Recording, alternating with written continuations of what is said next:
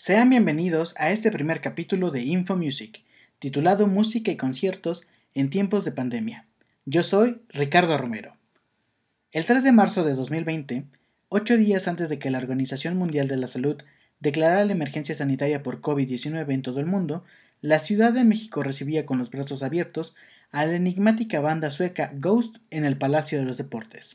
Envuelta dentro de una mística atmósfera, la audiencia entusiasmada coreaba al unísono los nuevos temas del más reciente material discográfico de Ghost, titulado Prequel, junto con otros grandes éxitos de la banda como Conclavi con Dio, Year Zero, Cities y Ritual.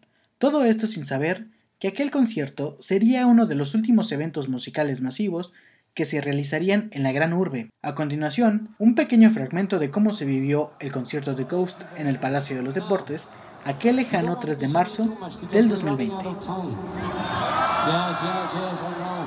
I know. You know, time is precious. And, you know, it's only a Tuesday, right? You have to go up in the morning and yeah, go to your jobs. Yeah, you, you know, you sound very negative now. I want you to say, see. Let me hear you say, see. See. See. See. See. Good. Yeah, that's very good. Sounds so much better. But you know what? You don't think that we will ever leave you without a good night kiss. No.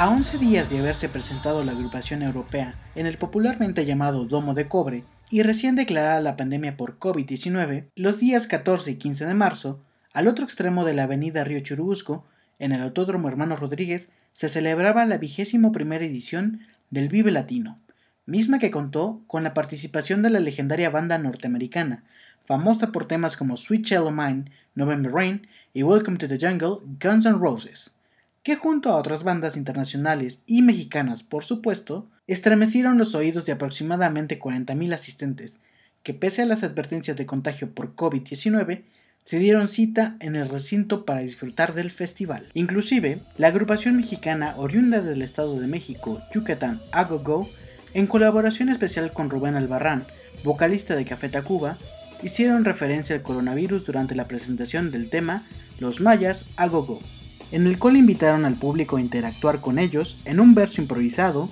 que decía más o menos así. Vamos con las manos arriba, por favor. ¿Se nos lavaron? Las manitas, digo. manitas también. Este, esta parte la estábamos ensayando hace rato.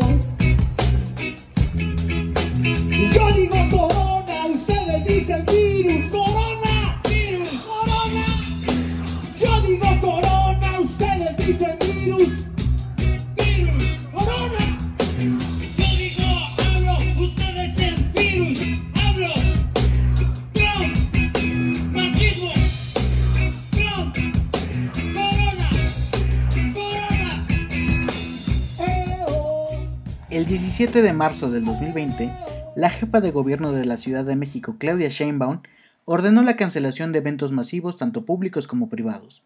Sin embargo, un día después de que el gobierno capitalino tomase esta decisión, la Secretaría de Salud confirmó el primer fallecimiento por COVID-19 en el Instituto Nacional de Enfermedades Respiratorias. Un varón de 41 años de edad quien presuntamente se habría contagiado de COVID-19 tras asistir el 3 de marzo al concierto de Ghost en el Palacio de los Deportes. De acuerdo con la declaración de Adriana N., esposa del finado, el hombre habría presentado la sintomatología relacionada con esta enfermedad seis días después de asistir al evento, es decir, aproximadamente desde el día 9 de marzo.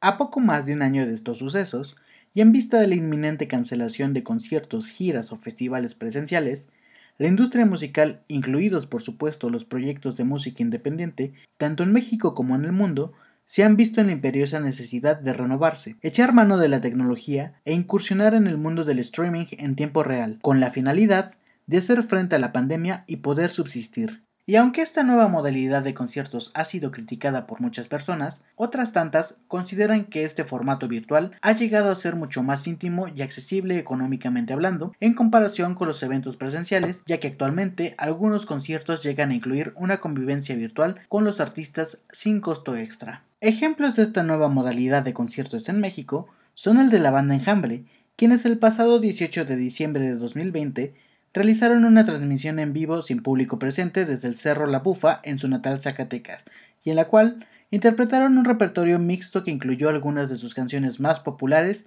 tales como Mané Cardíaca, Visita, Dulce Soledad, hasta temas más recientes como Tercer Tipo, Vida en el Espejo, Relámpago, Divergencia y Luz en las Manos. Estos tres últimos pertenecientes a su más reciente disco que lleva por título Próximos Prójimos, lanzado el pasado 27 de septiembre del 2020. Escuchemos un poco de esta transmisión.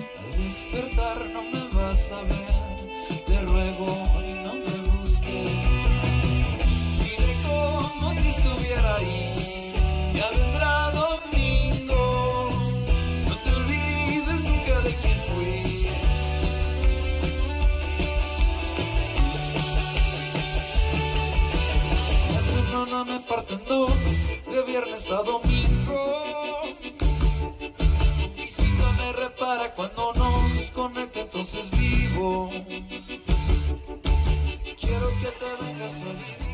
Un segundo ejemplo es el de una banda venezolana que actualmente reside en la Ciudad de México, Los Mesoneros, quienes con motivo del primer aniversario del lanzamiento de su último álbum nombrado Pangea, realizaron una transmisión en vivo, también sin público, en la que interpretaron por única ocasión todas las canciones de este material en orden y de principio a fin. Vamos a escuchar.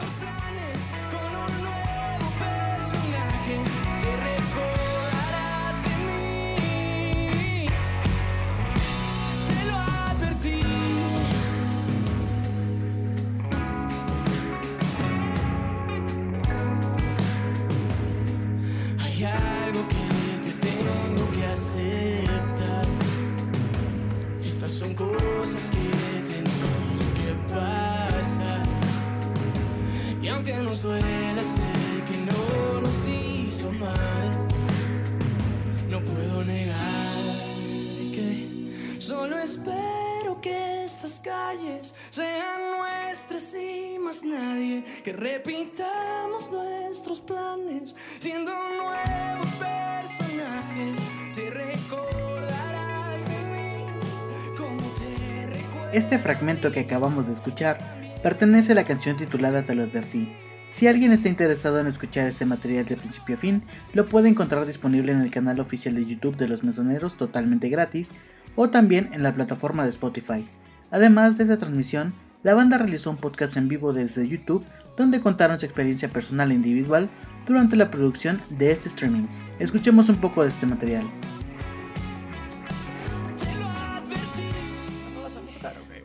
Ah, pero puede no estar en el set, Y, y bueno, eh, pero sí, se nos vino esta idea de, de hacer este como live desde Pangea y desde todo este universo eh, cinematográfico, también en la parte visual. Y bueno, tocar todo este álbum a nivel conceptual, ¿no? A nivel de tocar las canciones por orden y en su totalidad y hacerlo esto como por, por única vez. Y esto vino por una idea también de que queríamos como inmortalizar este momento del proyecto, ¿no? Y de la banda y de todas las cosas buenas que hemos pasado. Y, y qué mejor momento que, que celebrar el aniversario también del disco.